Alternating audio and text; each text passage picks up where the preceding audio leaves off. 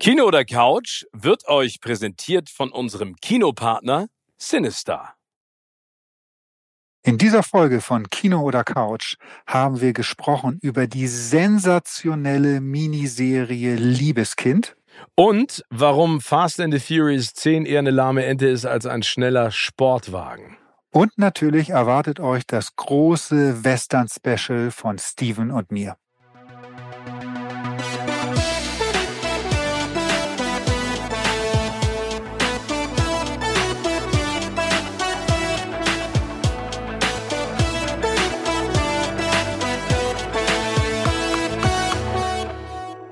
Moin Moin und herzlich willkommen zu einer neuen Ausgabe von Kino oder Couch. Remote mit Tim. Weil Tim sich weiterhin stärken muss, ein bisschen Ruhe bewahren sollte und natürlich Zeit benutzt, um ganz viele Streamer-Videotheken dir zu schauen. Aber Timmy, wie geht's dir denn? Hallo erstmal an alle euch da draußen und hallo lieber Steven. Es geht mir sehr, sehr gut. Äh, wirklich, es wird von Tag zu Tag besser. Und einmal vielleicht auch für mich jetzt gerade die Möglichkeit, mich mal zu bedanken bei den vielen lieben Menschen, die mir liebe Grüße geschickt haben, Genesungswünsche geschickt haben. Das hat mich alles sehr berührt, äh, wie viele Leute da an mich denken. Ähm, ja, und danke einmal auf diesem Wege dafür. Und das ist ja das Tolle, irgendwie, wenn man so ein bisschen bisschen ähm, aus dem Alltag rausgehauen wird, dass man äh, und sich schonen muss, mal Zeit hat dazu, mehr zu lesen oder mehr Fernsehen zu gucken irgendwie und ähm, die Zeit habe ich jetzt wirklich genutzt auch äh, und habe etwas ganz, ganz Wunderbares gesehen. Also ich oh, cool. kann komme gar nicht aus dem Schwärmen über dieses Ding raus, muss ich ganz ehrlich sagen. Und zwar dreht es sich um eine Miniserie, die heißt Liebeskind. Oh, habe ich gehört Glo von.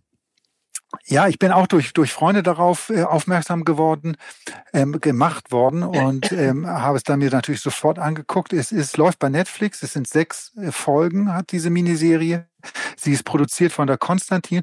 Unserem äh, lieben Kollegen und Freund Oliver Berben steckt als Executive Producer auch dahinter, äh, was mich noch umso mehr gefreut hat, weil das ein, ein toller Typ ist und äh, die dort äh, mit dem gesamten Team einfach einen gigantischen Job gemacht haben. Also dieses ist eine der besten Serien, die ich wirklich seit langer, langer, langer, wow. langer, langer Zeit gesehen habe. Aber erzähl mal, worum geht's?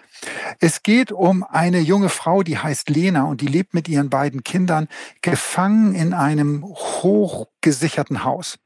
Irgendwo in einem dunklen Wald, man weiß es nicht genau wo. Ähm, dort wird sie gefangen gehalten von einem Mann mit diesen beiden Kindern zusammen. Und es gelingt ihr dann, also so startet die, es gelingt ihr dann die Flucht aus diesem Haus mit ihrer zwölfjährigen Tochter Hannah zusammen. Und auf der Flucht wird sie angefahren ähm, im Wald von einem, äh, von einem Auto und kommt dann ins Krankenhaus. Und äh, dann entspinnt sich eigentlich äh, ja, der, der Plot richtig, dass die Polizei dann äh, versucht herauszufinden, wer ist diese Frau überhaupt, wo kommt sie her. Es gibt dort viele Ungereimtheiten ähm, es gibt Überschneidung mit einem vermissten Fall, der 13 Jahre zurückliegt. Und ähm, ja, es ist ein, ein, eine wahnsinnig spannende Geschichte um um, um diese Frau und auch, auch um ihren Peiniger drumherum, der sie halt, wie gesagt, dort gefangen gehalten hat mit den Kindern zusammen, der sie auch wieder zurückholen will in dieses Haus, also auch diesen Plan hat der Polizei, die versucht, den Fall zu lösen. Und äh, es, es ist brutal spannend. Ich glaube, man kann das immer sehr gut daran festmachen. Es sind sechs Folgen und ich habe alle sechs Folgen in einem Rutsch durchgeguckt. Also wow. es war eine, eine, äh, ein langer Abend äh, und bis in die Nacht hinein, weil ich einfach auch wissen wollte, wie es ausgeht. Ich werde jetzt nichts spoilern und es wird letztendlich auch erst in der letzten Folge wird wirklich aufgelöst, wer, wer Täter ist und wie das alles so ein bisschen zusammenhängt. Und du bist natürlich vorher schwer am Rätseln und Raten, irgendwie, wer, wer könnte es sein, wie kann das alles zusammenhängen. Und das wird, wie gesagt, aber erst am Ende aufgelöst. Und das haben die erstmal von der Story her bombenmäßig äh, umgesetzt, beruht auf einem Roman von Romy Hausmann. Mhm. Der heißt auch Liebeskind. Ähm, ich habe den nicht gelesen, aber kann ich jetzt nicht sagen, wie, wie, wie, ob das Buch genauso gut ist wie die Serie. Ähm, darauf beruht es, aber also die Story ist toll, aber auch die Darsteller, also vor allen Dingen die, die, die zwölfjährige Tochter von der Lena spielt, also die Hanna, wird, die wird dargestellt von Naila Schubert. unfassbar. Ein unfassbar, ja. eine unfassbar tolle Schauspielerin in dem Alter schon. Boah, also wirklich toll. Aber alle, alle, alle Beteiligten, in jeder Rolle ist das super besetzt ähm, und ähm, mir hat das irre viel Spaß gemacht, weil es so spannend war. Was bei dieser, bei dieser Serie Liebeskind, woran ich natürlich zuerst, und ich glaube, das geht vielen Leuten so, woran man zuerst denken muss bei der ganzen Story, ist halt an den Fall Natascha Kampusch. Ja. Also, ähm, und das hat, glaube ich, auch viele, also die, die, die Romanvorlage, glaube ich, hat auch viele äh, Parallelen zu diesem Fall. Aber es ist ja fiktional. Das ist ja keine, es ist jetzt in dem Fall, okay. genau, fiktional, aber du du denkst natürlich irgendwie an, hast du sofort diese Verbindung. Vielleicht auch da ein kleiner Tipp, ist was ganz anderes, also nicht was ganz anderes, aber es ist äh, eher ein dokumentarisches, ein dokumentarischer Film, ist bei Freevee, das ist ja der kostenlose Amazon-Kanal. Ja. Da läuft momentan der Film 3096 Tage. Ja.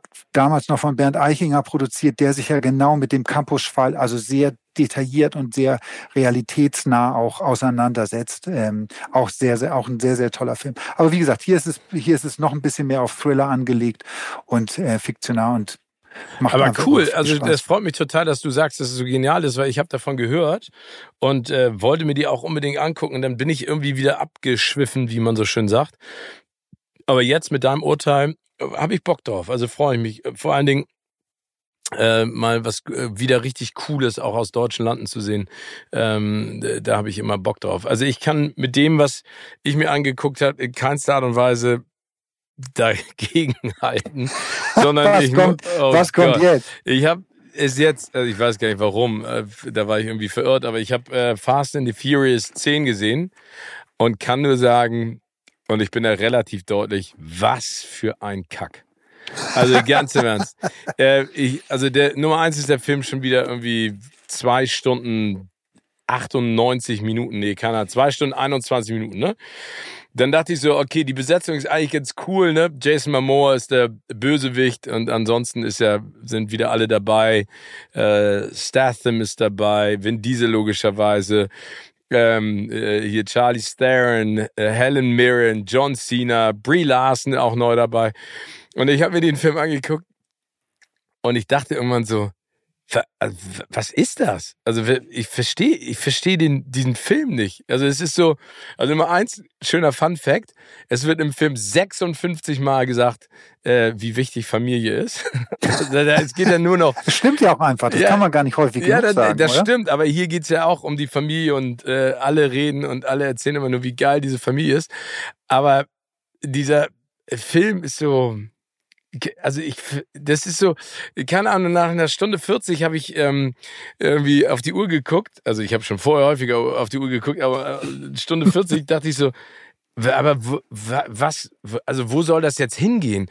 Und ich finde, ich habe dann so Interviews vorher auch schon gelesen mit Jason Momoa, wie der seine Rolle angesetzt hat. Er wollte sein Styling selber machen und er, er, er will so einen crazy, überdrehten, verrückten Bösewicht spielen, aber es wirkt irgendwie bei ihm keine Ahnung, so, so komisch. Und dann meine Lieblingsgeschichte ist, dann gucke ich irgendwann diesen Film und dann sehe ich Scott Eastwood. Ne, also den Sohn von ja. Clint Eastwood, der ja eine Zeit lang so gehypt wurde, weil er ist der hat den coolsten Body aller Zeiten und sieht am besten aus. Und dann dachte ich nur, aber Schauspieler, tut mir leid, Scott Eastwood, kannst du einfach nicht. Und seine Rolle heißt in dem Film Little Nobody. Und da dachte ich so, okay, die Roll, der Rollname ist äh, Programm auch für den Typen. Und ich, also ich, ich meine, da soll jetzt ja noch ein Film gedreht werden, glaube ich, ne? Und dann ist das Ding zu Ende und dann kommt da irgendwie. Aber es ist so absurd, weil weil Vin Diesel sieht immer gleich, also steht immer gleich in derselben Position. Äh, diese Stunts werden immer größer und immer durchgeknallter und dann gibt's so einen Kampf zwischen Momoa und Diesel, wo Diesel auf ihn einprügelt und Mamoa sich immer nur totlacht über die Schläge. Es ist einfach alles so. Es macht überhaupt, also die, das, was ich an den ersten ganz cool fand, ist jetzt überhaupt gar nicht mehr existent. Also es macht überhaupt gar keinen Sinn mehr. Nein, das ist, glaube ich, aber bei diesem Film so dieses ständig sich übertrumpfen wollen und ständig immer noch eine Schippe draufpacken wollen, sei es die Action, sei es ich finde auch die, die, die Sprüche, ja, das soll, muss denn immer noch, soll denn noch cooler irgendwie daherkommen, dabei wird's gefühlt nur lächerlicher. Das ist, das geht mir aber nicht erst seit Teil 10 so, das geht mir seit einer geraumen Zeit mit diesen Fast and the Furious Sachen so, dass ich mir das angucke und mich wirklich wundere, warum sind diese Dinger so unfassbar erfolgreich? Weil das sind sie ja immer noch. Und warum gehen da so die Leute, was ist, weil sie so, weil ich finde, sie sind so albern. Also ich habe überhaupt nichts gegen Actionfilme. Ich habe nichts gegen tolle Verfolgungsjagden. Ich habe nichts dagegen, dass man vielleicht auch ein bisschen over the top so macho, ey, wir sind so geile Typen-Dialoge da drin hat irgendwie. Aber das ist alles so überzogen und so extrem, dass es, ich finde, so nur so was, was Lächerliches bekommt irgendwie. Und dabei, ja. das scheint die Leute nicht zu stören. Nee, es ist ja völlig legitim, wenn es dafür, keine Ahnung, Fanbase gibt. Aber ich finde zum Beispiel, du siehst auch die, diese ganzen Sachen, die in Brasilien gedreht werden, in Rio, ne, wo die dieses Standoff machen und dann fahren sie um die Wette. Du siehst einfach, dass das alles nur noch für Greenscreen gemacht wird. Es sieht einfach total ja. Panne aus. Und das verstehe ich nicht. Ich verstehe, das hat er doch gar nicht nötig, weil äh, hier, ich meine, Louis Leterrier, der die Regie geführt hat, ähm, keine Ahnung, der hat jetzt auch so Transporter gemacht, den ersten damals mit Statham. Und da war die Action ja eigentlich ganz cool, weil die so, so nahbar war. Weißt du, was ich meine? Ja, die war genau. so, so, so, so straight. Und ähm, ja, also keine Ahnung, ich habe diesem Film echt irgendwie nichts abgewinnen können und ich habe noch nicht mal, keine Ahnung, es war so zwischen überhaupt nicht interessiert und ich ich ich kann es dir noch nicht mal sagen. Ich also warum äh, warum nicht back to the basics und dann machst du es einfach vernünftig, weil er kriegt ja alle, die da mitmachen. Ich meine, Brie Larson wollte unbedingt da mitmachen. Ich meine, die drehen in in Rom, in überall auf der Welt, aber es ist irgendwie so mit so einer Riesenbombe, die dann durch Rom rollt und es, äh, keine Ahnung, irgendwie. Aber du hast, hast gerade ge gesagt, und das frage ich mich auch, warum nicht ein bisschen mal zurückschalten, ähm, realitätsnäher zu werden? Ja, das ist am Ende bleibt es ein Actionfilm. Aber ob das so einer so einer ähm, so ein Franchise nicht gut tut. Also wir haben es ja gesehen bei James Bond. Da hatten wir die Phase der James Bond-Filme mit Pierce Brosnan, wo es immer alles schlimmer, schlimmer, schlimmer ja. oder extremer, extremer wurde, irgendwie die, die Action und immer unglaubwürdig auch. Und ich glaube, dass das dem Franchise James Bond in, zu dem Zeit auch nicht gut getan hat. Und dann hat man genau das Richtige gemacht. Man hat den Darsteller ausgewechselt und hat bei Casino Royale mit Daniel Craig gesagt, nee, wir wollen, dass es von der Action her wieder nachvollziehbar realitätsnah ja. wird und äh, so. Und das hat dieser, hat dem ja an Unterhaltungsfaktor null Abbruch getan, sondern es hat es eher be befeuert irgendwie. Und, und, und mich hat es, hat es richtig wieder gecatcht und reingeholt. Und ich würde so gerne so ein Ding wie The Fast and the Furious sehen, wenn die da sagt, nee, wir, wir, wir haben immer noch tolle Action-Szenen drin, aber wir sind realitätsnäher und achten da drauf irgendwie, ist es, könnte es wirklich in der Wirklichkeit so sein auch. Ja, total. Also wie gesagt, ich finde auch Jason Momoa hat sich da keinen Gefallen getan. Ich finde es ja ganz gut, dass er so ein crazy Bösewicht spielt. Aber es ist einfach, es ist einfach alles, alles too much. Und deswegen, gut, also gucke ich mir. Ich glaube aber auch, dass Jason Momoa, um ehrlich zu sein, auch schauspielerisch sehr, sehr limitiert ist. Ja. Also das ist.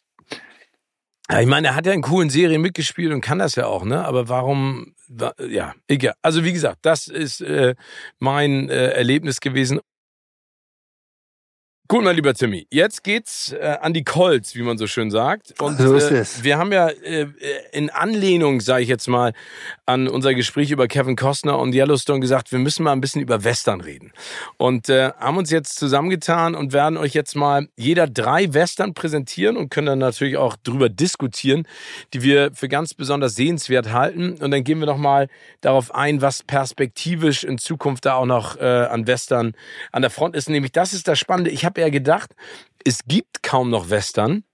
Und dann habe ich mal so ein bisschen rumgesurft und gesehen, ey, es starten die ganze Zeit Western. Aber so die sind dann unterm Radar, aber das sind dann so keine straight to B, C, D, E, F Movies, ne? Ja, genau. Aber da, da passiert in diesem Genre passiert immer noch wahnsinnig viel, was man, was einem gar nicht so bewusst, also mir auch nicht bewusst gewesen ist. Mir ist allerdings auch nicht bewusst gewesen, als du das letzte Woche äh, auf, aufriefst, dieses Thema und sagst, hey, lass uns doch mal ein kleines Western-Special machen, was man, in was für eine Bredouille man sich damit bringt. Weil, Wieso? ja, weil es einfach ja, ich, man weiß gar nicht, wo man anfangen soll. Okay, also, das stimmt. es so viele Western gibt, ähm, so viele gute Sachen auch.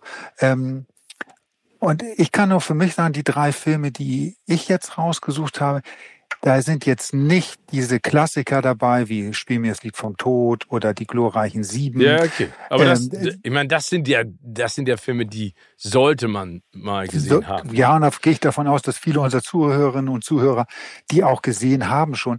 Ich fand es jetzt mal ganz spannend oder habe mir jetzt mal zur Aufgabe genommen, äh, Sachen rauszusuchen, die vielleicht nicht jeder so auf dem Zettel hat ähm, und wo es sich lohnt, mal reinzugucken, irgendwie, weil es, weil es coole Western sind. Ja, dann schieß mal los. Dann bin ich mal gespannt auf den ersten, den du uns vorstellen willst. Der erste, den ich euch gerne vorstellen würde, der hat den Titel Appaloosa. Sagt ihr das was? Ja, sag mir was. Appaloosa äh, beruht auf einem Buch von Robert B. Parker. Der ist auch berühmt geworden äh, mit Roman über diese Spencer-Serie mit dem, äh, mit dem Privatdetektiv Ah, Spencer. ja. Ist eins für Netflix mit Mark Wahlberg vor ein, zwei Jahren auch verfilmt worden. Stimmt. Genau. Also diese Spencer-Romane sind dafür steht er. Der hat aber, ich glaube, drei oder vier Western auch geschrieben, die sich immer mit demselben, ja, Kumpels auseinander, wie nennt man denn, zwei Cowboys, die gemeinsam reiten, ähm, auseinandersetzt. Und zwar sind das ähm, Virgil Cole und Everett Hitch, ähm, mittlerweile in der Western ähm, Literatur ganz berühmte, berühmte Figuren. Appaloosa ist der erste Roman gewesen und der ist verfilmt worden 2008 von Ed Harris. Der hat damals die Regie geführt und auch die Hauptrolle, also den Virgil Cole gespielt. Und sein Partner ist Vigo Mortensen. Also ja, da coole Jungs. Wollte ich gerade sagen. Also alleine die Besetzung ist schon irgendwie, wo man denkt, so wow, das muss man sich angucken. Ansonsten spielen da mit Jeremy Irons hat eine Rolle als Bösewicht. René Selweger ist mit dabei. Ein, ein super cooler Film. Ganz kurz zur Story. Virgil Cole, Everett Hitch reiten zusammen und nehmen einen Job in einer Stadt, in einer Kleinstadt als Marshal und ähm, ja, Deputy Marshal an und verhaften einen reichen Farmer, gespielt von Jeremy Irons, der den ehemaligen Marshal um die Ecke hat bringen lassen. Oh. Und dieser Farmer, das ist ja eine, so ein Angang in, in Westen, den man häufig kennt, der hat natürlich seine Handlanger und äh, die wiederum versuchen ihn dann aus dem Gefängnis zu befreien und die beiden Helden müssen sich denen entgegenstellen. Ist eigentlich sehr, sehr klassisches Setting für einen Western. Ja. Das Besondere an, an dem Ding sind einfach die unfassbar starken Charaktere. In vielen Western bleiben ja auch die Helden und die Bösewichte so ein bisschen blass. Das ist hier gar nicht so, weil die, die Bücher das auch se- sehr beschreiben, also diese Freundschaft zwischen diesen beiden Männern. Aber der eine verliebt sich dann auch noch ähm, und man erlebt ein, ein ähm, ja, ein Westernhelden dann auf einmal irgendwie in, in Bereichen irgendwie, wo er Probleme hat, irgendwie, wo man solche Leute oder so eine Figuren gar nicht so zuordnet, was dem nochmal so einen ganz neuen, neuen Drive auch gibt. Und ähm, ist einfach ein sehr, sehr wunderbarer, schöner Film. Ja, also ich finde, äh, schöne Western zu finden, vor allen Dingen die, ja, also du hast es eben gerade gesagt, die sind ja in der in der Geschichte meist ein bisschen einfacher und straighter, aber ich finde trotzdem, dass diese Figuren ähm, viel mehr Tiefe kriegen müssen. Ne? Also man muss deren Motivation verstehen und da ist einfach auch viel Mist in den vergangenen Jahren rausgekommen. Da komme ich dann vielleicht auch gleich zu einem Film, über den wir die ganze Zeit schon gesprochen haben und das ist für mich ähm, Wyatt Earp. Ähm, Wyatt Earp ist für mich fast mit einer der besten Western, obwohl es, ich so ein paar Kritiken dazu gelesen habe, wo Leute gesagt haben, ja, ist irgendwie alles so ein bisschen einfach, die Geschichte und äh, ist alles so ein bisschen regnerisch und Kevin Costner. Aber ich finde diesen Film einfach so cool. Ich meine, der ist aus dem Jahre 94, ne? Also es ist schon eine ganze Ecke her. Ähm, Lawrence Kasdan hat damals die Regie gemacht und ähm, es ist im Prinzip so eine klassische Wild-West-Geschichte, weil Wyatt Earp sozusagen der der von seinem Vater sozusagen ähm, als ein Mann, der an das Gesetz glaubt, erzogen wird, ne? aber auf der anderen Seite dem auch beigebracht wird, du musst zuerst handeln, bevor es dich erwischt, sozusagen für Gesetz und Ordnung ähm, äh, zuständig ist, aber auch eben auf der anderen Seite ähm, extreme Tiefen durchläuft, ne, weil er ja auch selber zum Alkoholiker wird, weil er so viele Schicksalsschläge abbekommt. Und ich finde, das die, diesen Film einfach total cool. Ich finde den vom Setting her super. Ich finde den von der Art und Weise, wie er gedreht ist, cool. Und man sagt ja auch immer so gerne Lonesome Cowboy. Ne? Also das verkörpert Kevin Costner einfach perfekt. Ne, weil Perfekt, ist, aber, ja, aber auch die Rollen drumherum, die Figuren drumherum ja. in diesem, in der ganzen sind, sind äh, hervorragend ausgewählt, hervorragend gespielt. Und du hast es gerade gesagt, dass es da Kritik gab, dass das hier oder da vielleicht ein bisschen zu oberflächlich. Ich glaube, der Film ist knapp drei Stunden lang. Ja, also stimmt. ist ein relativ langer Western. Ähm, und ich finde, für die Zeit haben sie drei Stunden elf sogar, drei genau, Stunden elf Minuten haben sie es eigentlich ganz, also A ist ja immer spannend und man bleibt immer dran, was bei ja. drei Stunden Film nicht die Regel ist, das muss man mal sagen. Und ich finde, ja, äh, sie haben es eigentlich ganz gut geschafft, die Charaktere so darzustellen und auch die, die dunklen Seiten eines Wyatt Earp und dass es nicht nur ein Held war, sondern auch ein Mann, der äh, auch gebrochen war in, in, in, in, in seinem Leben. Das haben sie eigentlich gut hingekriegt. Heutzutage bin ich mir ziemlich sicher, dass Kevin Costner der dieses, das war ja ein wirklich großes, wichtiges Projekt für ihn. Vielleicht würde er heute sagen, wir machen keinen Film draus, wir machen eine Serie draus. Ja. Weil ich dann einfach von der, von der Länge und der, der, die Möglichkeit noch mehr, ja, Raum habe, diese Figur mit all ihren Facetten genau darzustellen. Ja, und vor allen Dingen auch wahnsinnig gut besetzt. Ne? Kevin Costner ist dabei, ähm, Gene Hackman ist dabei, dann Dennis Quaid, äh, ja, Michael Madsen, Bill Pullman, Tom Sizemore, also Isabella Rossellini, also alles wirklich gestandene Schauspielerinnen und Schauspieler, die einfach auch zeigen, was die können. Und das macht diesen Film wirklich zu, zu einem Erlebnis. Und ich, also du hast eben gerade angesprochen, die, die Laufzeit drei Stunden, elf Minuten schreckt vielleicht immer ab, aber ähm, ich kann euch sagen, lasst euch darauf ein, setzt euch dahin, guckt euch das an, weil du meinst es eben auch, die Zeit verfliegt und äh, sie ist nicht zu kurz und auch nicht zu lang, genau. sondern man, man guckt sich das einfach total gerne an. So ist es. Deine Nummer zwei. Gut, meine Nummer zwei ist ein Neo-Western. Oh. Also ja, ich finde, das muss man ja mittlerweile auch, wo Western ist für mich jetzt nicht nur 1800 irgendwas, sondern ich, man kann Western auch in die Neuzeit äh, transferieren. Das ähm, hat man ja mit Yellowstone als Serie, finde ich, sehr auch gemacht. sehr, sehr schön gemacht. Das ist für mich auch irgendwie eine Western-Serie. Und es gibt einen Neo-Western, der gemacht ist von dem Mann, der auch Yellowstone gemacht hat. Wir haben ihn schon zigmal in, dieser, in diesem Podcast genannt. Taylor Sheridan ist der, der, der ja. Mann, der hinter diesem Film auch steht. Und der Film heißt Wind River. Oh ja. Ist ähm, aus dem Jahre 2017. Wie gesagt, Sheridan hat da Regie geführt, ist bei momentan, äh, wer sich den ganz schnell angucken will, bei Netflix kann man ihn sich angucken, soweit ich weiß, und bei Paramount Plus läuft er auch. Die Story ist, es geht um den Fährtenleser und Jäger Cory, der wird von Jeremy Renner gespielt. Meiner Meinung nach übrigens die beste Darstellung, die Jeremy Renner ja. je in seiner Karriere gemacht hat, hat er in ja. diesem Film gemacht. Also ist so genial. Also er spielt diesen Fährtenleser und Jäger ja, und der arbeitet in einem Indianerreservat in Wyoming und ähm, stößt dort ähm, bei der Arbeit auf eine Leiche eines 18-jährigen Mädchens. Und das wiederum erinnert ihn an sein oder holt dieses Trauma zurück, was er selbst hat, weil seine Tochter mit 16 auch zu Tode gekommen ist. Mhm. Und ähm, das FBI fängt dann zu einem, an zu ermitteln. Eine junge FBI-Agentin, gespielt von Elizabeth Olsen, übernimmt die, ähm, ja, die, die Ermittlung. Und die ist sehr unerfahren und kennt sich auch in dem ganzen Gebiet und der Landschaft irgendwie auch nicht aus. Und daraufhin ähm, kommt Jeremy Renner, also der, der Corey spielt auf sie zu und bietet seine Hilfe an, ähm, ihr bei den Ermittlungen zu helfen. Und sie stoßen dann, wie man sich denken kann, stoßen auf was, ähm, waren ein so spannender, düsterer Film teilweise äh, und so mit so einer Atmosphäre auch, äh, ah, dass dies richtig greifbar ist. Und ähm, der Film hat mich wirklich, nachdem ich geguckt habe, mehrere Tage lang beschäftigt noch. Also äh, das, und das finde ich ist ja mal ein Zeichen für richtig guten, gutes Zeug wenn man das nicht gleich danach wieder abgehakt hat, sondern das noch ein paar Tage irgendwie mit sich rumträgt und noch immer, immer mal wieder drüber nachdenkt, auch über die Situation der amerikanischen Ureinwohner ja. ähm, in diesen Reservaten und was da passiert und wie viel Unrecht da passiert und wie viele Sachen unter den Tisch ge, ge, ge, gekehrt werden, auch an, an Unrecht, was da passiert. Das ist schon bedrückend und ja, ein ganz, ganz toller Film. Da kann ich dir echt nur zustimmen. Also ich habe Jeremy Renner auch selten so, so gut gesehen. Aber ja. vor allen Dingen diese Spannungskurve und dann äh, diese äh, die Tristesse, die ja auch diese, die, diese Umgebung ausmacht und diese ganze Schneelandschaft und es ist irgendwie alles äh, sehr beklemmend. Aber deswegen man kann kontrovers über Taylor Sheridan diskutieren, aber der versteht einfach sein Handwerk und weiß auch, wie man einen geilen Spannungsbogen ähm, kreiert.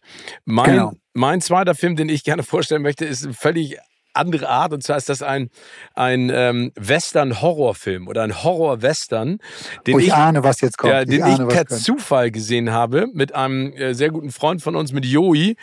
Da wollten wir uns abends so, äh, so einen coolen äh, Kinoabend machen. Und dann haben wir Bone Tomahawk gesehen. Ein äh, Film aus dem Jahre 2015 sehr gut besetzt. Kurt Russell ist dabei, Patrick Wilson ist dabei, Matthew Fox ist dabei, äh, Sean Young ist dabei. Da sind also eine ganze Menge David Arquette, ein paar echt coole äh, Schauspieler. Aber dieser Film ist ein so unfassbarer Schlag in die Magengrube, weil der so böse ist und so brutal und so so, ich weiß gar nicht, wie man das nennen soll. Also du hast ihn ja auch gesehen. Wenn du nicht, also nichts erwartest, sondern du willst einen Western angucken, und dann guckst du den Film an, dann weißt du gar nicht, wie der geschieht. Also äh, kurz äh, Zusammenfassung, es geht ähm, äh, um das Jahr 1895 und äh, es geht um zwei Verbrecher, die ähm, eine Begräbnisstätte äh, von den amerikanischen Ureinwohnern sozusagen entweihen, weil sie ähm, äh, in der Nähe gerade Siedler ähm, umgebracht und ausgeraubt haben. Und ähm, einer der beiden Verbrecher wird direkt von diesen amerikanischen Ureinwohnern, einem äh, äh, Kannibalenstamm, äh, umgebracht und der andere kann sich in, ein, in einen Ort retten, der in der Nähe ist und wird da von dem lokalen Sheriff erstmal ausgefragt, der ihn dann direkt anschießt ins Bein, weil, weil dieser Verbrecher in Panik gerät und dann sperrt er ihn ein und bittet ähm, äh, die, die ortsansässige Ärztin, Ärztin, ihn zu behandeln, damit er nicht im Gefängnis stirbt. Und am nächsten Morgen ähm, tauchen sie da auf und ähm, stellen auf einmal fest, oh Gott, äh, die sind gar nicht mehr da. Die wurden entführt und machen sich dann auf die Suche nach, also finden einen Pfeil äh, äh, am Ort des Geschehens von diesem amerikanischen äh, Ureinwohnerstamm ähm, und äh, machen sich auf die äh, auf den Weg, die zu verfolgen und stoßen dann auf ja, etwas, was mir das äh, Blut in den Adern gefrieren lässt, weil es, also ich sag mal so, es gibt ja Filme, die sind brutal und da ist sozusagen, da ergötzt man sich an der Brutalität, weil es sozusagen einfach noch mehr Blut, noch mehr, ne, also völliger Quatsch, aber das ist so eine, wie nennt man das? So eine natürliche Brutalität. Gibt es sowas? Genau. Gibt es den Begriff? Also es ist so, es realistische so Brutalität. Ja, realistische es ist nicht Brutalität. überzogen. Genau. Es ist nicht äh, genau, dass man so, ah, wie bei vielen Splatter-Filmen, wo man denkt, na Gott, das ist jetzt hier Film halt und, und das eher was humoristisches teilweise ja schon hat irgendwie. Äh, das ist hier nicht der Fall. Also und also der ist wirklich hart, aber im Nachhinein muss ich ganz ehrlich sagen, äh, wirklich beeindruckend gut auch umgesetzt und extrem spannend. Aber wie gesagt, ich sag's nochmal, Achtung, ihr müsst euch auf ähm, realistische Brutalität, die wirklich drastisch auch gezeigt wird, einstellen. Aber so eine Art von Film habe ich bis zu dem Zeitpunkt noch nicht gesehen. Meine, meine Frau übrigens auch nicht. Ich habe damals mit ihr zusammengeguckt. Oh. Und nun muss man sagen, dass meine Frau grundsätzlich nicht einen Hang hat zu brutalen Filmen. Also Brutalität in Filmen irgendwie ist irgendwie etwas eher, was sie zum Abschalten ähm, ja animiert. Sie ist auch kein großer Western-Fan, das kommt noch on, on, top. Ich hatte sie damals und ich wusste auch nicht, was mich direkt erwartet. Ich so, oh guck mal, hier, lass uns doch den mal gucken. Western, so, ah, na gut, Western. Haben wir, und dann kam das, kam das, dass sie mich nicht in die, an dem Abend verlassen hat. Es ist ein, ein reines Wunder irgendwie. also ich hätte dich verlassen. Ich hätte dich verlassen. Hättest du mich da so reingelockt und so gesagt, ey, wir gucken uns mal einen coolen Film an. Ich hätte dich verlassen. Ich, ich hätte da äh, überhaupt keine Gefahr. Ja, ich wusste es ja selbst nicht, was einen da erwartet und Hätte ich auch Reaktion Nachhinein gesagt. Waren, also deshalb, wenn ihr jemanden habt, mit dem ihr den zusammen gucken wollt, äh, eine Person. Ist kein Date-Movie. So, definitiv nicht. Na gut, äh, also vielleicht hast du ja noch was Leckeres als äh, deinen dritten von den Top 3. Ja, wie gesagt, das ist ja, was ich vorhin gesagt habe, ist es einfach bei so einem Genre so schwierig, das irgendwie auf Top 3 oder sowas zu, deshalb, das kann auch nie gar nicht der Angang hier für uns beide sein, da irgendwie, ähm, ja, den, den Wunsch nach Vollständigkeit zu haben oder alle, alles abgedeckt zu haben. Das habe ich ein bisschen geguckt, wie gesagt, was, was gibt es, was vielleicht nicht allen so auf dem Zettel ist und da auf die, was nicht alles auf dem Zettel haben. Und dort gibt es auch eine Serie, eine Western-Serie, die meiner Meinung nach komplett unterschätzt wird und meiner Meinung nach viel, viel mehr Aufmerksamkeit verdient hat. Und das ist die Serie Hell on Wheels. Oh, ja. Die lief eine ganze Zeit lang, oh, auch glaube ich bei Amazon, muss man noch mal gucken. Ich weiß jetzt nicht, wo sie jetzt ist. Es gibt, es gibt insgesamt fünf Staffeln von Hell on Wheels. Es endet dann auch wirklich mit der fünften Staffel. Also es ist jetzt nicht so, dass die nicht mehr erfolgreich gewesen wäre und man sie dann abgesetzt hat, sondern das war so konzipiert von den Machern äh, auf fünf Staffeln von Anfang an. Und die Serie spielt im Jahre 1865 und es dreht sich im, im Kern eigentlich um den Bau der ersten transkontinentalen Eisenbahn. Und ähm, die Hauptfigur ist ein ehemaliger Sklavenhalter und äh, Soldat der konföderierten Armee, der auf der Suche nach den Mördern seiner Frau und seines Sohnes ist. Und der dann im Umfeld, weil er äh, vermutet, dass einer der Mörder äh, bei dem Bau dieser Eisenbahn dort mit vor Ort ist, dort, dort nach dem, ja, äh, recherchiert, ermittelt ist nicht richtig ausgedrückt. Er sucht halt in dem Umfeld irgendwie, ob er die, diese Person dann findet. Und das ist eigentlich so der, der, der Grundstein. Und das ist auch, diese Suche ist etwas, was sich wie so ein roter Faden durch diese gesamte Serie durchzieht nach den verschiedenen Tätern. Aber es spannt sich daraus dann eine, ähm, eine Geschichte, die sehr viel mehr als diese Hauptfigur ist und sehr viel mehr Figuren natürlich dann beinhaltet mit ihren einzelnen Schicksalen und so weiter. Und es geht, im Kern geht es bei dieser Serie um Gier, Betrug, Mord und vor allem, und das finde ich so spannend, entwurzelte Menschen, die alle irgendwie auf der Suche nach dem Glück sind oder nach einer, einem neuen Leben auch sind und mit ihren Dämonen, die sie in sich tragen. Es ist sehr rough gedreht, es ist ähm, nicht eine, hat keine Western-Romantik, die wir von John Wayne und Co. kennen, sondern da ist es wirklich schmutzig, brutal und hart. Und ähm, die Serie hat mich wirklich von Folge eins bis zur letzten, ich glaube 57 Folgen sind insgesamt, die sie in den fünf Staffeln gemacht haben, hat die mich äh, immer gepackt. Ich habe das immer gern geguckt und ähm, dementsprechend ist das in meiner Top-3-Liste. Sehr gut. Dann mache ich den Sack zu und sag, einer der besten Western immer noch für mich und der gehört auf viele besten Listen dazu, ist Mein Name ist Nobody aus dem Jahre 1973 mit äh, dem legendären Terence Hill und natürlich Henry Fonda, der den tollen Rollennamen hat, Jack Beauregard. Und es geht im Prinzip um einen jungen äh, Cowboy, der einen älteren Cowboy, in diesem Fall Jack Beauregard, verehrt und ihm sozusagen einen gediegenen Abschied oder Abschluss seiner Weltkarriere als, als Westernheld ähm, bereiten möchte und ihn dabei so ein bisschen unterstützt. Und ich muss ganz ehrlich sagen, die Musik ist großartig. Die Art und Weise, wie es gefilmt ist, vor allen Dingen mit dieser Armee an, an Bösenwichtern, äh, die die Taschen haben, die glitzern äh, wie eine Bordellhaustür, auf die dann geschossen werden soll. Ähm, guckt euch den an. Ich finde, er hat immer noch unfassbaren Charme, ähm, weil zwischen der Ernsthaftigkeit, vielleicht auch äh, ein, einzelner Situationen, aber diese Leichtigkeit, die Terence Hill als Nobody da versprüht, ist einfach großartig. Und äh, es hat das, äh, was ein Western haben muss, epische Shots, äh, äh, die, dieses sandige Gefühl und es macht einfach Bock. Und ich finde ihn einfach immer noch wirklich äh, immer noch großartig. Also ich gucke ihn mir echt gerne immer noch an, wenn, wenn er da mal im Fernsehen läuft oder auch äh, bei, bei einem Streamer. Ja, da bin ich komplett bei dir. Ich mag auch immer noch die Western von Terence Hill und ja. Bud Spencer ja. zusammen.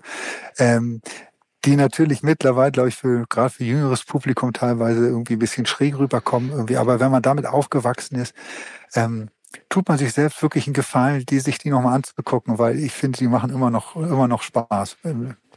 Ja, finde ich auch. Kommen wir einmal ganz kurz vielleicht aktuell, deswegen sind wir auf dieses Thema auch gekommen, äh, zur Horizon von Kevin Costner.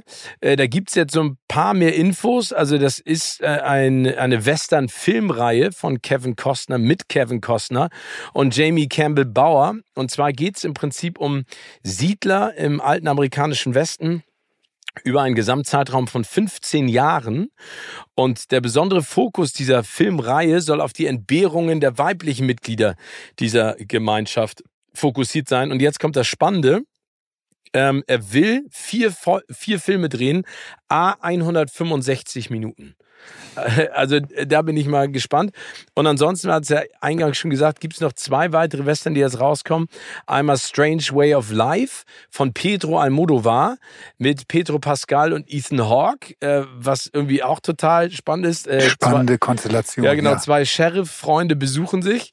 Ähm, aber ich glaube, das ist so ein bisschen äh, crazy gedreht, also Pedro Almodovar. Und dann natürlich, äh, haben wir auch schon ausgiebig drüber gesprochen, äh, selbstverständlich Killers of the Flower Moon von Martin Scorsese mit äh, DiCaprio und De Niro. Da bin ich echt gespannt und hoffe, dass der in diesem Jahr auch noch anlive, äh, anläuft, trotz des Streiks natürlich. Ne? Das, das hoffe ich auch. Ich habe den Trailer jetzt gesehen und ja. der macht schon sehr, sehr viel Spaß. Und wie gesagt, es beruht ja auf, oder wie gesagt, habe ich in einer der vorherigen Folgen mal gesagt, beruht ja auf einem, einem tollen True Crime Buch, Das Verbrechen. Ähm, die Story ist so brutal spannend. Also und in der Konstellation mit den Leuten, die da jetzt mitspielen und die das machen, das wird, glaube ich, ein ganz großes Ding. Glaube ich auch. Und da kommen wir auch direkt gleich zu unserer nächsten Rubrik. Gossip Boys. Hollywood Gossip, kuratiert von Steven und Tim. Und dem Thema Streik. Und da gibt es ein paar neue Entwicklungen in Amerika, weil wir alle mitgekriegt haben, äh, Hollywood, Filmstudios, die Welt wird unruhig wegen Kino-Neustarts und vor allen Dingen auch, was da in Zukunft äh, rauskommen soll. Denn viele Studios verschieben jetzt ihre großen Filme weil sie gesagt haben, wir können ja keine Promo machen und wir wollen ja Promo machen. Und äh, ich weiß nicht, ob sich da nicht die Kinofilmindustrie gerade selbst ein Bärendienst erweist, obwohl ich wie gesagt, immer noch komplett dafür bin, dass die streiken. Aber es gibt ja eine Streikbrecherin ja. ähm, namens Drew Barrymore, äh, die ja mit ihrer Drew Barrymore Show zurückkommen wollte, obwohl die, ähm, die Schreiber, also die Autoren und Autorinnen ja streiken, äh, hat sie gesagt, ich komme trotzdem wieder zurück. Und zwar am Montag, den 18. September. Und dann hat sie auch finde ich zu Recht, richtig äh, auf die Schnauze gekriegt. Also, aber richtig. Aber also, richtig, ne? Äh, aber richtig. Ja. Soweit, dass sie ja sogar eine tränenreiche Entschuldigung dann ähm, abgelassen hat. Wo ich mir auch immer denke, so, wow, ihr seid, habt doch so viele Berater, Manager, Publizisten um euch rum, irgendwie da, dass das Ding nach hinten losgeht, das hätte ich dir auch vorher sagen können. Ja, obwohl vielleicht haben die gerade gesagt, mach mal, weil wir verdienen kein Geld gerade mit dir, ne? Das kann auch sein. Ich weiß es nicht. Mir hat das, ich habe das kommen sehen, dass das ihr um die Ohren fliegt. Mir hat es ein bisschen ja. leid getan, weil Drew Barrymore eine so entzückende, reizende Person ist. Und jeder, der die einmal kennengelernt hat, wird mir dazu stimmen. Ja. Gibt wenig wirklich so nette Leute im Film bis wie Drew Barrymore. Ähm, und deshalb, ja, tut es einem leid, irgendwie, dass jemand da öffentlich im Ideal hingerichtet wird für, für, so, für so eine Nummer. Ja, ich weiß auch nicht, was sie da geritten hat, weil darüber haben wir auch schon gesprochen. Streik macht natürlich nur Sinn, wenn alle sich solidarisch zeigen und alle streiken, weil ganz viele, ob das ein Brian Cranston gewesen ist oder auch ein Kevin Bacon, die alle sagen, das ist jetzt der Turning Point. Ne? Das ist jetzt der Punkt, wo wir wirklich gemeinschaftlich klar machen müssen, den Studios gegenüber und den Studiobossen vor allen Dingen, wie wir in Zukunft dazu stehen, ähm, weil sonst fliegt uns das um die Ohren. Und äh, wenn da natürlich jemand rausbricht von ihrer Größe und ihrer Popularität, ist das natürlich äh, äh, ein ziemlicher Stachel im Fleisch, weil dann sagen natürlich auch die Studiobosse, was sollen wir denn mit euch noch verhandeln? Kommen wir alle zurück weil Bill Maher wollte das machen. Genau. Jennifer Hudson wollte es machen und die äh, hier die Damen von The Talk und alle sind jetzt eingeknickt, weil alle gemerkt haben, nee, das funktioniert doch nicht so gut, wenn wir das machen. Und deswegen ähm, wird es jetzt diese ganzen Shows erstmal nicht geben, sondern alle warten darauf, bis der Streik beendet ist. Und jetzt gibt's ja auch die Bewegung, weil bisher waren die Fronten ja total verhärtet. Jetzt ist die, die SAG, also die Screen Actors Guild, genauso wie die WGA, die Writers Guild of America, sind jetzt auf die Bosse zugegangen und haben sich einen neuen Termin geben lassen, der in dieser Woche stattfinden soll, wo sie dann darüber sprechen, was können wir machen und wie sollten wir das alles verändern. Ja, ich befürchte aber, weil die Fronten bislang so verhärtet auch waren, dass sich jetzt auch da nicht richtig viel tun wird. Und die Studios äh, fahren ja eine, eine Politik, die wirklich absurd ist. Ja. Also äh, was für Vorschläge da kommen oder was jetzt auch teilweise alles rausgekommen ist. Ich habe zum Beispiel letztens gelesen, dass Jet Li, der, der Mixed Martial Arts Superstar ähm, aus Asien, der ja viele Filme auch gedreht hat, der sollte in, in einer Matrix-Verfilmung, yeah. äh, äh sollte, hatten sie ihn angefragt dafür. Und er hat jetzt erzählt, warum er dieses Angebot abgelehnt hat. Und zwar war, wo Warner Brothers war, glaube ich, die Firma, die dahinter stand, hatten ähm, ihm dieses Angebot gemacht, dort mitzuspielen. Aber er hätte, die hätten alle seine Moves und Kicks und was er da alles so drauf hat, hätten die abgefilmt und er hätte dann mit äh, die Rechte daran abgetreten. Also dass das dann über KI und so weiter hätte weiterverwendet werden dürfen. Okay. Natürlich, das ist ja irre irgendwie. Ich meine, das, dafür stehe ich ja, dass ich diese Sachen kann und dass nur ich sie kann oder in der Form nur ich sie mache. Ähm, das werde ich doch nicht einfach euch so schenken. Nee. Also Absolut. Das ist schon, aber das wollte ich auch noch mal am Streik. Ich finde es ja immer so lustig, wenn man, ähm, oder spannend, wenn man sowas hat, dass häufig Menschen so ihr wahres Gesicht zeigen. Ja, ne? ja. Und unser, unsere große, ja, Liebe ist es nicht, sondern unser, für uns beide, glaube ich, so einer der Unsympathen der, der, der Filmwelt ist ja Jared Leto. Ja. So, ähm, haben wir auch schon ein paar Mal gesagt und es kam auch schon mal Anfragen irgendwie, wir sollten noch mal erklären, warum wir den denn so unsympathisch finden. Ich versuche das mal jetzt an einem Beispiel zu machen, irgendwie, wo, äh, wo ich ihn jetzt gesehen habe. Er war zu Gast bei den MTV Music Video, Video Awards. Ja, Video Music Awards, dann, genau. Genau, dein alter Heimsender und ist dort auf dem roten Teppich interviewt worden und die, äh, die Interviewerin hat ihn dann gefragt, äh, gleich als erste Frage, momentan ist ja der Streik, ähm, du bist trotzdem hier, ähm, was hast du denn zum Streik zu sagen? Und dann hat er mehr oder weniger ein, zwei Sätze gesagt, wo er sagte, ja, nee, der Streik ist gut und das ist auch wichtig, dass das gemacht wird. Ähm, aber es gibt, und dann hat er weitergekommen und dann hat er sein wahres Gesicht gezeigt, was hat er, dann gesagt hat, ja, aber es gibt auch noch andere wichtige Themen, unter anderem, dass ich, äh, dass wir ein neues Album jetzt oh. auf den Markt bringen.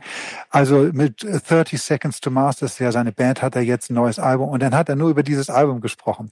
Und das ist, liebe Leute, kann ich euch sagen, das ist Jared Leto. Ja. Ich habe in meinem Menschen, in meinem Leben noch keinen Menschen kennengelernt, der sich so sehr um sich selbst dreht wie dieser Typ. Ja, total. Also ich behaupte, du könntest mit dem ein Wochenende lang einen Roadtrip machen, irgendwie im Auto eingesperrt zusammen. Der würde in diesem Wochenende nicht, dich nicht eine Frage, dir nicht eine Frage nach, nach äh, deinem Leben und geht, was ne? bei dir oder wie es dir geht stellen. Der dreht sich nur komplett um sich selbst. Und das war in dem Fall wieder so, so, so, so, so, so, also hat das so deutlich gemacht. Einsatz zum Streik und dann wieder, nö, aber ich habe ja hier was zu bewerben und deshalb bin ich hier. Unfassbar, der Typ. Ja, finde ich auch. Aber du hast recht. Wir schauen mal, was da, wir halten euch natürlich selbstverständlich auf den Laufenden, was da mit dem Streik äh, passiert und vor allen Dingen, wie es weitergeht und welche Auswirkungen das auch auf den Kino- und äh, Streamermarkt äh, in Zukunft hat. Genau.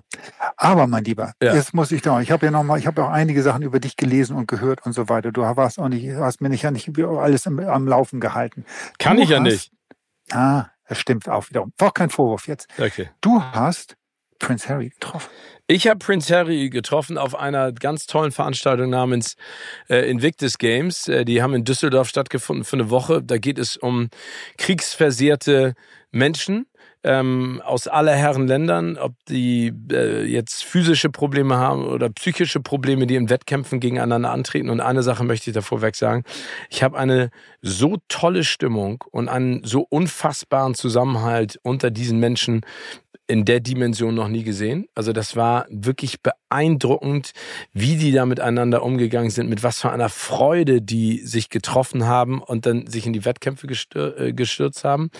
Ähm, und äh, Prince Harry ist ähm, Schirmherr äh, für diese Veranstaltung und hat sie mit ins Leben gerufen und ähm, ist da sehr engagiert und er war auch in Düsseldorf und ich habe ihn bei der Eröffnungsveranstaltung getroffen. Also Nummer eins habe ich gedacht, wow, bist du groß? Ne, weil ich dachte, der ist klein. Also der ist 1,90 Meter, 1,92 Meter 92 und eine ganz schöne Kante. Und äh, dann standen wir so backstage und dann meinte er so, äh, du bist der Moderator. Ich so, ja. Und so, ja, was ziehst du denn an? Und ich so, ah, Badehose. Nur Badehose. Ne, also eine kleine, ich dachte, ich mache einen kleinen äh, Royal Joke. Und er fand ihn sogar witzig. Du hättest Nazi-Kostüm sagen Oh, ja, das ist, so, das ist, ist in der Firma.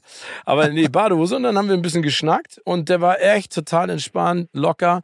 Hat den ehemaligen ähm, äh, Bodyguard von äh, Barack Obama, den überall begleitet.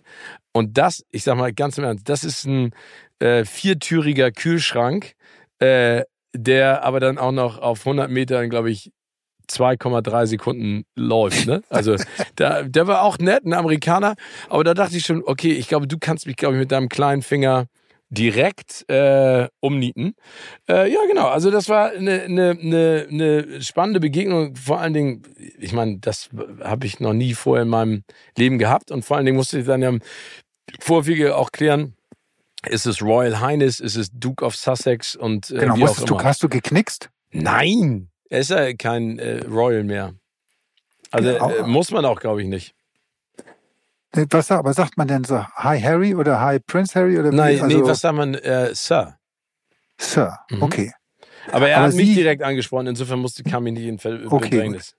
Aber sie war nicht mit dabei, ne, Megan? Ich glaube, die ist erst später dann ja, genau. nach, nach Düsseldorf gereist. Ich hatte jetzt Fotos gesehen, wo die da bei den Invictus Games irgendwie zusammen auf der Tribüne saßen. Nee, das äh, habe ich nicht. Aber das war trotzdem ein, ein ganz tolles Erlebnis. Ja, da bin ich mein Lieber, und es ist neidisch. Ja, danke dir. Und beim nächsten Mal nehme ich dich einfach mit. Und es ja. ist wie immer ein Erlebnis mit dir zusammen, diesen schönen Podcast aufzunehmen. Und ich, ich würde gerne noch mal eine Frage an unsere Zuhörerinnen und Zuhörer richten, weil ihr habt schon uns so ein paar Tipps gegeben für Western. Wie seht ihr das denn jetzt gerade mit dem, was wir euch da vorgeschlagen haben? Und vielleicht guckt ja der ein oder andere Bone Tomahawk. Das finde ich cool. Das können wir auch noch mal in Jäger der verlorenen Schätze noch, noch mal neu aufnehmen. Und wir beiden gucken den zusammen. Ich weiß nicht, ob oh, ja. der den dann für mich besser macht, aber ähm, es äh, war auf jeden Fall äh, eine spannende Erfahrung. Also erhol dich weiterhin gut, bleib gesund und munter und wir sagen beide Tschüss, bis zum nächsten Mal. Tschüss, bis zum nächsten Mal.